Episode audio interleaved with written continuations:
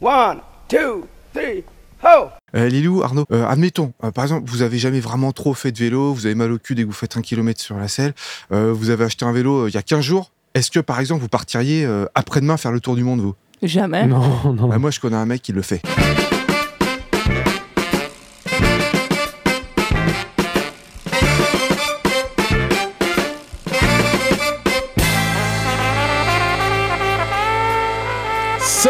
Les copains, vous êtes à l'écoute de Pause Vélo et aujourd'hui c'est l'épisode 36. Et ça, c'est bien. Vous avez entendu, nous sommes avec Eric aujourd'hui. Comment ça va Eric? Heureux, épanoui, comme d'habitude. Et Lilou qui trifouille les bouts du bouton derrière sa console. Mais ça va du tonnerre, ouais. On a un invité aujourd'hui pour cet épisode qui va nous parler de son projet qui s'appelle AVCLO. Okan, comment vas-tu? Ça va plutôt bien. Tu vas partir à vélo depuis Sion en Suisse, dans le Valais, pour aller jusqu'à Tokyo au Japon. C'est ça, exactement. Et pour y faire quoi? Je pars pour faire de la sensibilisation à l'accident vasculaire cérébral. Tu peux nous dire un petit peu ce que c'est T'as deux sortes d'accidents vasculaires cérébraux. C'est soit t'as un caillou en fait de sang qui bloque euh, la circulation au niveau du cerveau, ou soit tu as une veine qui rompt et t'as du sang qui s'écoule en fait euh, dans le cerveau. Et alors, toi, tu- je crois que tu as été touché par ça dans ton entourage et c'est ça qui te motive à partir. Exactement. C'est c'est mon papa qui a fait un AVC et je me suis dit ouais, faut que je fasse un truc là-dessus quoi. Mais Est-ce que ça touche que les personnes d'un certain âge ou on peut être concerné Nous, toi, on est tous une équipe jeune, toi, t'es jeune aussi. Est-ce que ça nous concerne aussi? La plupart des personnes ont plus de 65 ans, la grande majorité. C'est pas tout le temps le cas en fait. Ça arrive aussi que ben, les jeunes, de plus en plus les jeunes soient touchés par ça. Et euh, ça peut être lié à quoi? Un manque d'activité sportive euh, Une alimentation euh, trop grasse, trop sucrée, trop salée euh, Mangerbouger.fr, tout ça? Voilà, exactement. Ok. Mais là, on le disait en intro, toi, t'es un fou, toi. T'as jamais vraiment fait de vélo. Enfin, nous, on se déplace tous en vélo au quotidien. On a déjà les fait cette année, tout ça. Toi, t'as acheté ton vélo il y a 15 jours. Là, tu vas t'entraîner en rentrant du studio tout à l'heure pour aller à, à Sion. Tu vas faire 100 km. mais t'as jamais vraiment fait de vélo. Et quand même, t'en as rien à foutre. Tu pars. Tu fais un demi-tour du monde. Ah, c'est clair. Ah, je me suis engagé, là, là, je peux plus faire marche arrière. Ah non, là, c'est foutu. Bah là, là, là on, on est témoin. Là. En Ouais. plus, c'est enregistré. Il y a des gens qui passent. Mais qu'est-ce qui t'a décidé Enfin, là, à la base, tu voulais faire quelque chose contre l'AVC. Enfin, pour prévenir sur l'AVC. Pourquoi le vélo? Il n'y a pas d'autres projets qui t'ont titillé? Alors, c'est l'inverse. En fait, j'ai toujours voulu faire un, un voyage sac à dos, et des trucs comme ça, parce que j'ai beaucoup voyagé, en fait, dans ma vie, mais ça a été tout le temps des, des hôtels. Et je me suis dit, ben, tu fais la même chose partout, quoi.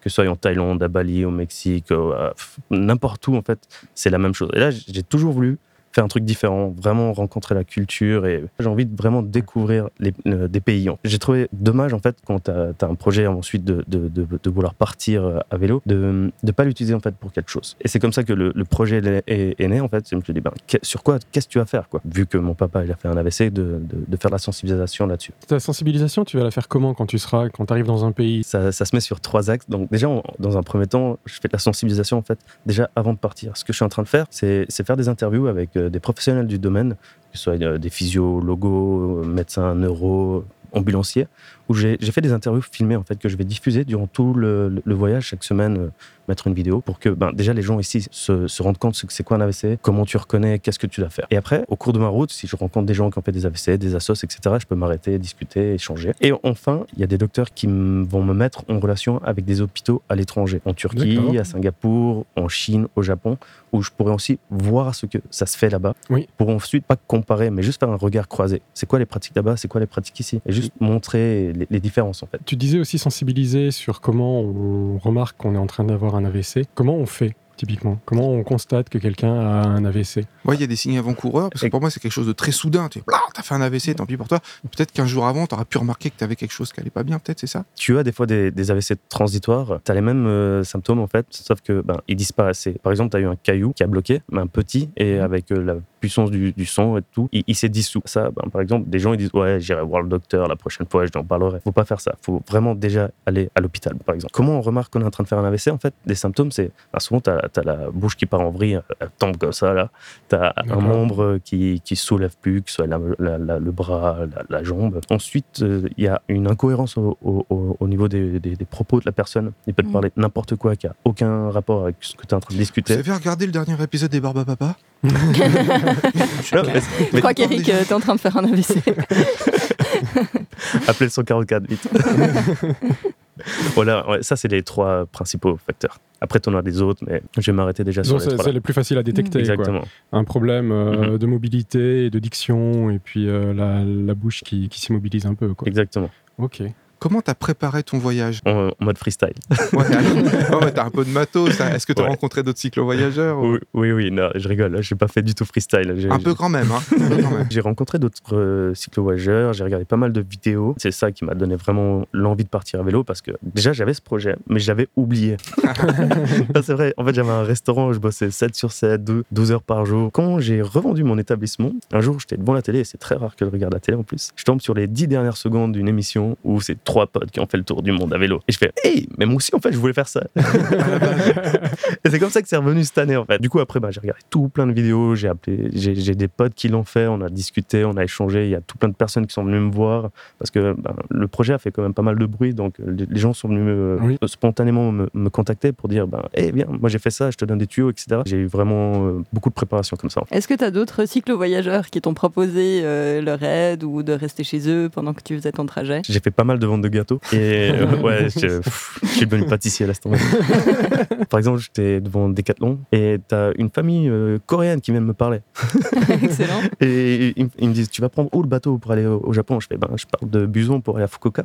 Elle fait, hé, nous on habite à Buson, ben, tu, tu- ben, prends mon numéro, euh, prends mon mail, viens dormir chez nous. Ah, génial. Ouais, Excellent. Ouais, les- des docteurs qui, qui me disent, hé, j'ai mon frère au Japon, euh, tiens, tiens. Et on est dans son cabinet, il ouvre son ordinateur, il va sur Facebook, il fait, ouais, j'ai un ami qui va au Japon, euh, héberge-le. ouais, c'était incroyable. Cette histoire-là, ça me rappelle euh, une phrase qu'il y a dans L'Alchimiste de Paolo Coelho. Je, Ouais. je sais plus exactement ce que c'est, mais c'est euh, un truc du style quand t'as un gros projet, quand tu te lances vers quelque chose, t'as l'univers qui conspire Ouais. pour te filer un coup de main. C'est ce qui t'arrive c'est en fait. Ton rêve personnel, je crois que c'était ça. Oui, Il oui. ça. Ta légende personnelle. Ouais, c'est c'est ça. Et est-ce que tu connais Warm Shower? Ouais, Tu vas utiliser ça aussi je, euh, je vais apprendre à utiliser parce que j'ai jamais utilisé effectivement, mais on m'en a parlé. ouais. Tu nous as dit que tu allais prendre le bateau. Bon, c'est vrai que pour aller jusqu'à Tokyo, à un moment, tu Mhm. peux pas tout faire à vélo.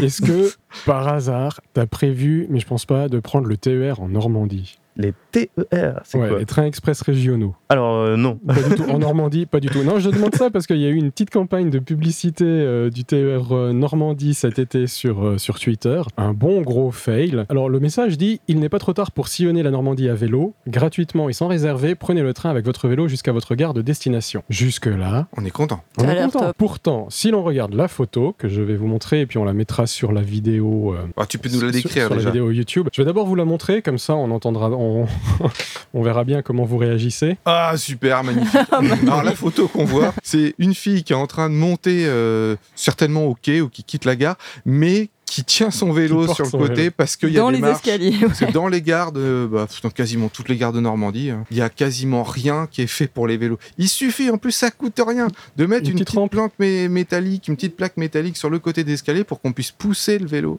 Et là, sur cette photo-là, ouais, c'est affreux. On voit Voilà, une fille qui soulève son vélo. Donc ils ont un beau message qui nous donne envie de prendre le vélo, de- le, le vélo dans le train. Et quand on voit la photo, en fait, euh, Ça fait pas rêver. ça fait pas rêver. Surtout que là, bah, c'est pas une cyclo-voyageuse. hein, Elle a pas, euh, Elle a pas elle a pas son matériel. Parce que toi, tu auras combien de kilos de matériel à transporter J'ai à peu près 30. 30 kilos de matériel. Ouais, Et ça va encore, hein. Ça Ouais. va encore. Il y a des cyclos, c'est plutôt 50. Hein. Mm. Ouais, c'est Donc vrai. 30, tu débrouilles bien. Vélo à assistance électrique ou Mm. Ah, c'est triché. C'est très. Ouais. C'est comme euh, manger avant de boire, c'est triché. c'est la même. non, non, on disait aussi tout à l'heure, euh, son vélo, il, il est assez récent et tout ça. Oui. Et euh, il y a beaucoup de cyclo-voyageurs qui prennent plutôt des vélos anciens ou euh, qui sont en acier, en acier ressoudable. Parce que quand tu es au fin fond de l'Ouzbékistan, euh, le forgeron facile. du village, il peut te Ouais. souder ton truc. Ouais. Si tu as un vélo en aluminium euh, mélangé avec des fibres de carbone, du titane et de l'adamantium, c'est mort. tu, peux pas le souder, quoi. C'est clair. Clairement. Pourquoi le Japon? C'est un pays que j'ai toujours voulu voir déjà. Et là, en fait, ce qui tombe bien, c'est que ben, je peux pas aller plus loin. D'accord, ouais. Déjà, dans un premier temps. Oui, Ouais, Et ou sur- à la nage. ouais. T'es pas très ambitieux quand même. Ouais, je suis désolé. Euh, et ensuite, euh, le, le Japon, c'est un peu un pays modèle en termes de sensibilisation à l'accident vasculaire cérébral. Il y a 50 ans, c'était la première cause de mortalité chez eux, c'était l'AVC. Et quand l'État, ils, ils ont fait ce constat, ils, ils ont commencé à faire énormément de prévention. Mhm. Et la prévention avec euh, la technologie, ils ont diminué de 85% le nombre de décès. 85%, c'est énorme. 85 pour Ouais. les Français. Pardon. pardon. Non, mais on, On est en Suisse ici. Artir, il y a les Allemands, pas. Oui, mais les Japonais, ils sont déjà trop nombreux au mètre carré. Ils- Ça les aide pas, ça. Ça a sens de finir là-bas en fait. Et tu nous disais aussi tout à l'heure que tu savais déjà quand t'allais arriver au Japon. Dans combien de temps tu vas y arriver alors? Alors, euh, j'aimerais bien en une année, grosso modo. Ouais. Après, ça va dépendre de la météo, de ma vitesse. euh, De la motivation aussi que tu Voilà. risques de perdre un peu en cours de route. C'est clair, c'est clair. Mais euh, en fait, ce qui se passe, c'est qu'il y a les Jeux Olympiques et après les Jeux Olympiques, il y a les Jeux Paralympiques et j'aimerais bien y arriver pour ça en fait. Pour les Paralympiques, Exactement. dont personne ne parle jamais. De toute façon, moi, ça m'énerve ça. Mais Ouais, tu- c'est tu- ça te fait combien de kilomètres par jour à peu près t'as 40. une idée? 40 Ouais, Ah, non, ça va non, c'est pas beaucoup. hein. Ah ouais. C'est pas beaucoup. jouable. Ouais, ouais, clairement. Ceci dit, euh, pour connaître beaucoup de cyclo-voyageurs, alors c'est enregistré ce que tu as dit que tu allais Mhm. arriver dans un an. On en reparle diffusé. dans un an, mon en Afghanistan. On t'attend. Parce qu'en fait, les, les cyclo-voyageurs, à chaque fois, ils se fixent des délais, puis en fait, euh, au bout d'un mois, non, mais ça n'a plus rien Ouais. à voir au final. C'est vrai, c'est possible. Justement, on va pas en parler dans un an parce que Okan a accepté de remplacer Mercycle pour sa chronique. Donc toutes les semaines, à partir de la fin du mois de septembre à peu près, on aura droit à 2 minutes, 2 minutes 30 euh, de news d'Okan où il va nous décrire ce qui, ce qui s'est passé. Et ça, c'est cool. Ouais, je suis cool. Donc voilà. Et puis, si, si on sent que tu as une baisse de motivation, il faut nous le dire et tous nos auditeurs vont venir et ils vont te relancer, ils vont te, ils vont te pousser. Quoi. Ouais, Oh, Cannes, oh, Cannes. ouais, ouais. Ben, vous, pouvez, vous pouvez me contacter de, sur mes différents réseaux sociaux déjà si vous voulez. Mhm. Donc ça s'appelle Projet AVCLO, que ce soit sur Facebook, YouTube ou Instagram. Si j'ai la baisse de motivation, vous pouvez m'écrire. Eh, bouge ton cul et tout ça. Remets-toi en selle. On retient AVCLO. De toute façon, tous les liens, tous les liens seront sur le- la vidéo Ouais, sur Pause YouTube, sur SoundCloud, sur posevelo.com, sur Twitter. On met ça partout. Est-ce que vous connaissez le point le plus stratégique au monde Le G. Non, ça n'a rien à voir. Ah, Vous euh, vous êtes peut-être en train de vous demander, mais pourquoi je parle de ça? Le détroit d'Ormuz, ça vous dit quelque chose? Tu vas pas y passer, je pense pas. Non, ça c'est tout au nord, ça, non? Non, le détroit d'Ormuz, c'est plutôt euh, au milieu. C'est au niveau de, des tropiques. Ah, Euh, le détroit d'Ormuz, c'est euh, ce qui fait le lien entre le golfe Persique et l'océan Indien. Au-dessus du golfe Persique, c'est le Koweït, l'Irak. Il y a l'Iran à l'est. Et puis à l'ouest, euh, il y a euh, l'Arabie Saoudite, euh, toutes les monarchies pétrolières. Faut autant vous dire que dans ce coin-là du monde, il y a du pétrole qui circule. Alors vous vous demandez, mais pourquoi il parle de ça dans une chronique sur le vélo? On fait une émission pour sauver le climat, sauver la planète, sauver l'humanité. Et il se trouve que le détroit d'Ormuz, c'est le point le plus stratégique au monde, tout simplement parce qu'il y a 30% du pétrole mondial qui circule par là. Ok. 2400 pétroliers par an. Et euh, comme c'est un point un petit peu chaud parce qu'il y a le pétrole, parce que tout le monde veut contrôler le pétrole, parce qu'il y a sunnites et chiites euh, qui se fritent, eh ben, il y a souvent euh, des bases, des trucs militaires américains, des conflits qui se passent, etc. Et cet été, qu'est-ce qui s'est passé dont on n'a pas beaucoup entendu parler, mais je tenais à en parler dans Pause Vélo? Il y a eu des grosses frictions entre Iran et USA, ce qui a conduit l'OTAN à s'en mêler un petit peu. Pour une fois qu'elle se mêle de quelque chose, l'OTAN.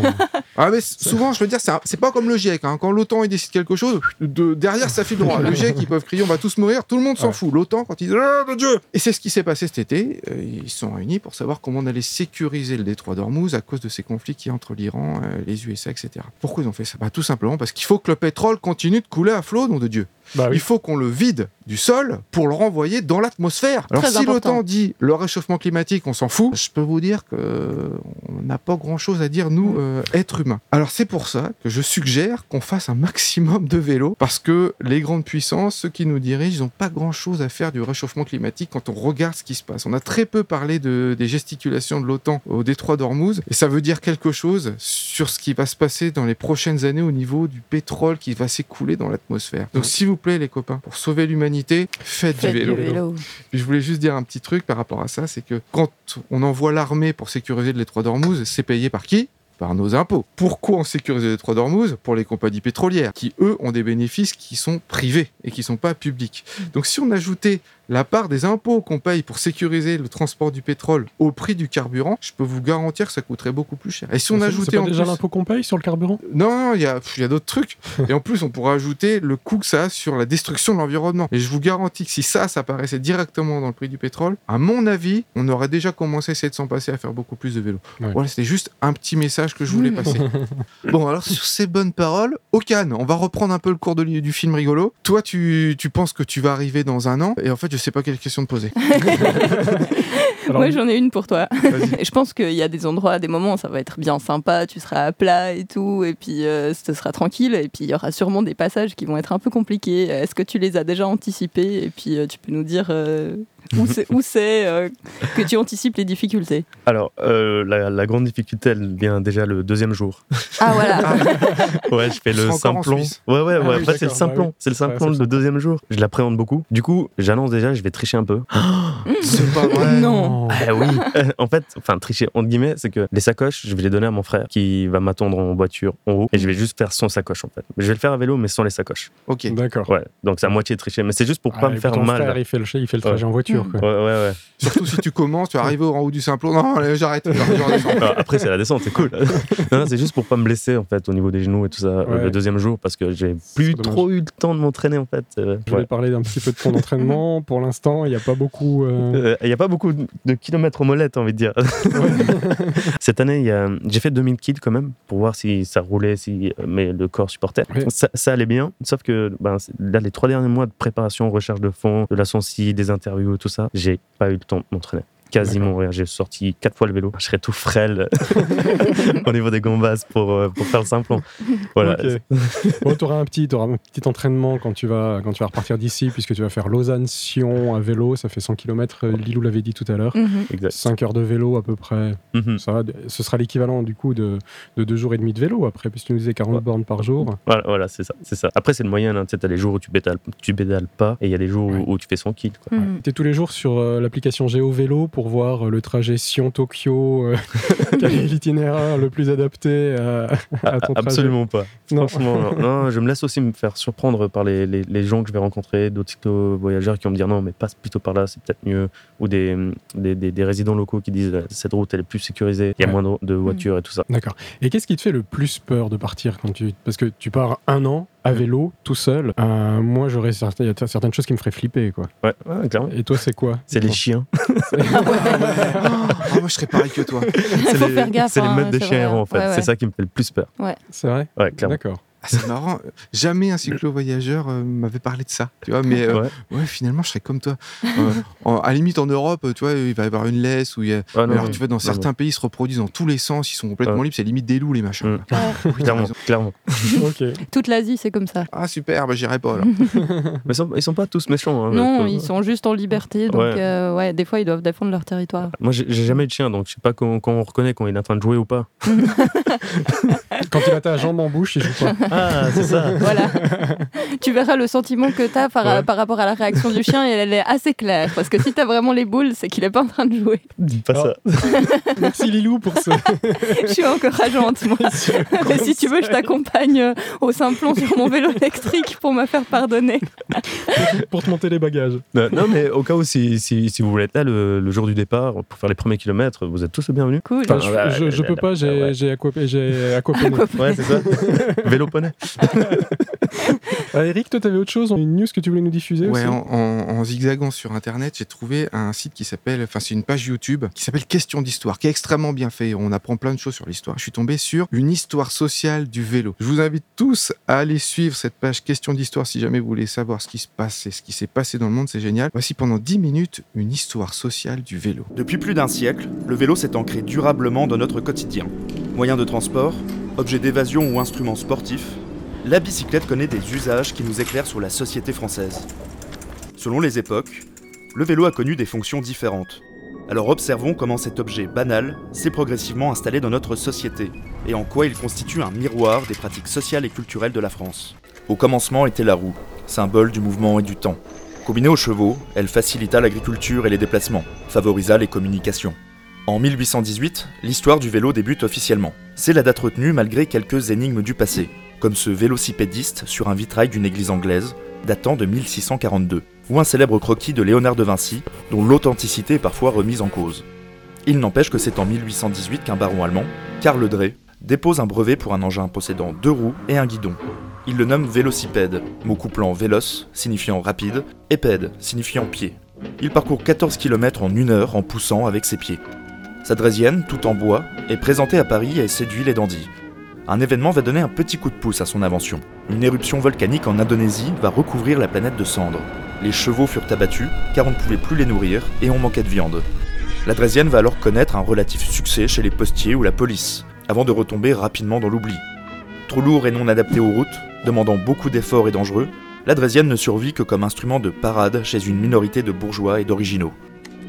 C'est près de 40 ans plus tard, en 1861, qu'une innovation majeure va propulser le vélo. Un serrurier parisien et son fils, Pierre et Ernest Michaud, installent un pédalier sur la roue avant de la draisienne. Le vélocipède est rebaptisé Michaudine et présenté à l'exposition universelle de 1867. Le succès est immédiat. La bourgeoisie s'approprie ce divertissement de luxe et parade au bois de Boulogne. En 1872 apparaît en Angleterre le célèbre Grand Bi, dont la roue avant géante est conçue pour parcourir une plus grande distance. Particulièrement dangereux, difficile à manœuvrer, il est l'apanage des jeunes aventureux et des casse-coups. La fin du 19e siècle va propulser le vélo au rang d'objet grand public, grâce à un contexte et des innovations propices à son développement. Le vélo est fabriqué en acier, l'allégeant considérablement. Le cadre triangulaire fait son apparition. Les rayons en bois sont remplacés par des tiges métalliques tendues. En 1880, la roue arrière devient motrice. La roue devient également libre. Elle continue à tourner si l'on arrête de pédaler. Les freins s'améliorent. La pneumatique apparaît en 1888 grâce à John Dunlop, tandis que les routes se bétonnent grâce au goudron. D'autres innovations suivront durant le XXe siècle, le dérailleur ou les suspensions par exemple. Le vélo trouve sa forme classique, finalement assez peu éloignée de nos vélos modernes, à partir de 1890, et va alors se lancer à la conquête d'une société en pleine mutation. Très rapidement, la bicyclette va connaître des usages fondateurs pour l'avenir, autour de passionnés. En 1865, Paris est relié à Avignon, annonçant le développement du cyclotourisme et la création du futur Touring Club de France en 1890, dont l'objectif est de développer le tourisme par tous les moyens, et notamment par la bicyclette. Les élites, les mondains, les rentiers s'approprient cette innovation, signe de distinction sociale et d'élégance. La première course cycliste, entre les Champs-Élysées et Versailles, a lieu en 1867. Des revues spécialisées apparaissent. La première, le Vélocipède illustré, date de 1869 et témoigne des liens existants entre les constructeurs et la presse, leurs intérêts communs étant évidemment économiques. La presse relaiera par la suite les événements cyclistes, participant grandement à son essor. Les villes thermales et balnéaires proposent déjà des locations de vélos. À partir de 1889, la mode de la reine bicyclette est lancée. La production va alors passer dans une dimension industrielle. Augmentation de la demande et baisse des coûts de production. Les grandes usines apparaissent à Paris, Saint-Étienne, Montbéliard, mais également dans tous les pays européens et aux États-Unis. À la même époque, en 1895, le grand Satan apparaît, l'automobile. La classe supérieure se rue sur ce nouveau moyen de transport, rapide et ne demandant aucun effort. Le vélo devient l'objet de l'ouvrier, du pauvre, du jeune. Mais aspect moins connu, la bicyclette va également devenir un instrument d'émancipation pour les femmes. En 1894, la militante américaine du droit des femmes, Susan B. Anthony, affirme La bicyclette a fait plus pour l'émancipation des femmes que n'importe quelle chose au monde. À ses débuts, le vélo était accessoire de mode, signe d'élégance et de distinction. Mais problème, les robes sont longues, les corsets serrés, le pédalage difficile. Les jupes sont raccourcies, les bloomers sont développés. Deux circulaires, en 1892 et 1909, vont autoriser le port du pantalon pour les femmes, seulement si elles tiennent par la main un guidon de bicyclette. Évidemment, la vieille société conservatrice ne voit pas d'un bon œil cette nouvelle liberté. Les arguments avancés pour interdire cette pratique vont être délirants. Pratiquer une activité sportive peut être préjudiciable pour la santé, évoquant même une machine à stérilité. Pour d'autres, c'est une machine à plaisir. Vu la position de la selle, le vélo pourrait conduire à des excès de volupté. Surtout, la bicyclette offre une nouvelle liberté de circulation pour les femmes, permettant de s'échapper des villes et de la surveillance des hommes. De manière générale, en France, l'essor du vélocipède se développe avec le modèle républicain. Le droit de vote, la liberté syndicale, mais surtout la liberté d'association, essentielle à la constitution de sociétés sportives, s'accommode très bien de l'esprit de cet objet pratique, offrant autonomie et indépendance. La seconde révolution industrielle voit également le développement de la publicité et la volonté de tout à chacun d'acquérir un objet moderne. En imitant la bourgeoisie du siècle précédent, les milieux populaires conquièrent un espace initialement inaccessible. Le premier Tour de France en 1903 devient rapidement une grande fête populaire du vélo et du progrès, gratuite, mettant la France entière sur le pas de la porte. Le vélo devient le moyen de transport de l'ouvrier, du curé, du postier. Il abolit les distances courtes, refaçonne l'espace. L'ouvrier devient proche de la campagne, le paysan proche de la ville. Durant tout le siècle, et aujourd'hui encore, Le vélo s'ancre également dans certaines pratiques familiales. Il est le cadeau de la sortie de l'enfance, du certificat, de la première paye. Il s'associe à la jeunesse, à l'amusement, à la frivolité. Il devient en 1936 le symbole des congés payés, les routes se couvrant de tandems et de vélos, construisant le mythe du Front populaire et d'une époque bénie. Mais le vélo fut aussi récupéré par l'armée, de manière expérimentale en 1892, puis organisé en 1913. Lorsque l'Europe déraille en 1914, l'infanterie cycliste française compte environ 400 hommes. Quasiment tous les belligérants disposent d'un bataillon cycliste, surtout durant la guerre de mouvement. Le vélo se prête bien aux missions de reconnaissance, de renseignement ou pour les soins médicaux. Son utilisation reste assez limitée dans les différentes guerres. Mais par exemple en 1937, lors de l'invasion de la Chine, les Japonais vont utiliser près de 50 000 vélos pour surprendre leur adversaire. La bicyclette deviendra, durant la Seconde Guerre mondiale, le moyen de transport des résistants, pour sa discrétion évidemment. On peut également citer les vélos de Dien Bien Phu, qui acheminaient des pièces de canon sur leur cadre. À la sortie de la Seconde Guerre mondiale, le vélo va connaître une crise majeure face à l'automobile. Les Trente Glorieuses voient le développement d'une société consumériste. Les classes populaires entrent dans la civilisation automobile. La voiture devient le moyen de déplacement familial. Le vélo utilitaire, quant à lui, se démode. La production annuelle ne cesse de baisser jusqu'à atteindre son niveau le plus bas en 1956. Mais à partir des années 70, la bicyclette entre dans une phase de renouveau. Elle devient l'un des principaux symboles du mouvement écologique. Le vélo commence à s'affranchir des pratiques des loisirs de masse pour se rapprocher des pratiques sportives dites californiennes. Le vélo tout-terrain apparaît et ouvre de nouveaux espaces, comme le BMX quelques années plus tard. À cette époque, le vélo est submergé par la voiture. Difficile de se frayer un chemin en ville, et les pouvoirs publics regardent les cyclistes d'un air plutôt amusé. Si l'on regarde du côté de la Hollande, pays du vélo, il est intéressant de noter que c'est dès 1975 que l'État a décidé de lutter contre l'accroissement du parc automobile, en plaçant le vélo au cœur de la mobilité urbaine. Il ne s'agit donc pas d'une mentalité hollandaise, comme on le dit souvent, mais d'une incitation forte des pouvoirs publics qui a eu un impact sur les comportements. En France, une initiative originale a lieu en 1976 à La Rochelle. Une centaine de vélos jaunes sont mis à disposition de la population, et cela gratuitement. L'expérience, de courte durée, fit grand bruit. Le principe du vélo libre-service était né. À partir des années 90, l'encombrement des villes, la pollution, mais également les grandes grèves de 1995, où beaucoup ont ressorti leur vélo, vont pousser les pouvoirs publics à des aménagements pour les cyclistes. Les Vélib arrivent à Paris en 2007, redéfinissant l'usage et même la propriété du vélo. La bicyclette devient à la fois individuelle et collective. Malgré les contraintes liées à la météo ou l'environnement, le bien-être et l'écologie, ainsi que la rapidité et la commodité, expliquent les raisons du succès des vélos libre-service. Cent ans après son âge d'or, le vélo réinvestit l'espace urbain, tout en continuant à s'ancrer dans le domaine des loisirs et du sport. Ces nouvelles pratiques sociales prouvent que le vélo est dans une phase de renouveau, par une concordance entre un changement de mentalité et une prise de conscience des pouvoirs publics. Au final, on peut observer qu'en un siècle, les usages de la reine bicyclette ont constamment évolué. Tel un miroir de notre société, l'engouement ou le désamour qu'il peut susciter nous éclaire sur l'état d'esprit d'une époque. Nul doute que le vélo au XXIe siècle sera central dans les aménagements urbains et la politique de la ville.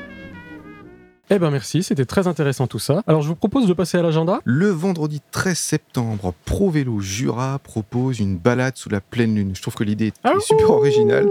J'ai j'ai vu la photo d'illustration, ils ont pris E.T. Ah ouais Donc c'est le vendredi 13 septembre et si jamais vous voulez avoir plus d'infos, c'est sur le site de Pro Vélo Jura. Le samedi 14 septembre, cours de e-bike à Fribourg. Eh ouais, si euh, comme moi vous savez pas trop manier un vélo électrique, eh ben c'est le moment à Fribourg. Pro Vélo Fribourg organise le samedi 14 septembre un petit cours.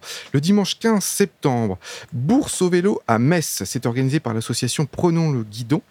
Le dimanche 15 septembre toujours, une journée autour du vélo. Si vous êtes du côté de Milly-la-Forêt dans le 91, c'est Oser le vélo. Alors il y aura plein de trucs, des promenades, euh, ateliers de réparation, etc. Vous pouvez en savoir plus sur www.voix-douce-milly.com. On mettra ça aussi sur le site internet. Et puis un truc dont on va vous parler tous les jours, enfin chaque émission jusqu'à ce que ça ait lieu le 28 septembre, c'est I back to move it, move it. I back to move it. Move it. Il s'agit d'une euh, grosse rencontre à Berne à vélo depuis toute la Suisse. Donc il y a des gens qui vont partir de l'autre bout de la Suisse, qui vont pédaler pendant cinq jours pour converger à la capitale helvète pour parler climat, sauver le climat. Il y a quelque chose à faire. Donc, si vous êtes fan de vélo et que vous avez compris que ça pouvait sauver le climat, ibike2moveit.ch. Inscrivez-vous, il y a forcément une route qui passe près de chez vous. Il y a aussi le 21 septembre ou éventuellement le 28 septembre, s'il y a de la pluie et du vent dantesque, se tiendra, un- alors on va encore se moquer de mon accent, un Meet Me Halfway C'était mieux qu'avant. entre Toulouse et Montpellier. Donc départ de TLS Carcassonne Castelnaudary et MTP pour Béziers, convergence à Omps. Lac de Joire. Voilà, on vous mettra toutes les informations aussi sur la page de Pause Vélo. Merci Okan pour cette visite. On te plaisir. souhaite euh, bonne chance et beaucoup de courage. Surtout n'oubliez pas les amis, pour sauver l'humanité, Faites du vélo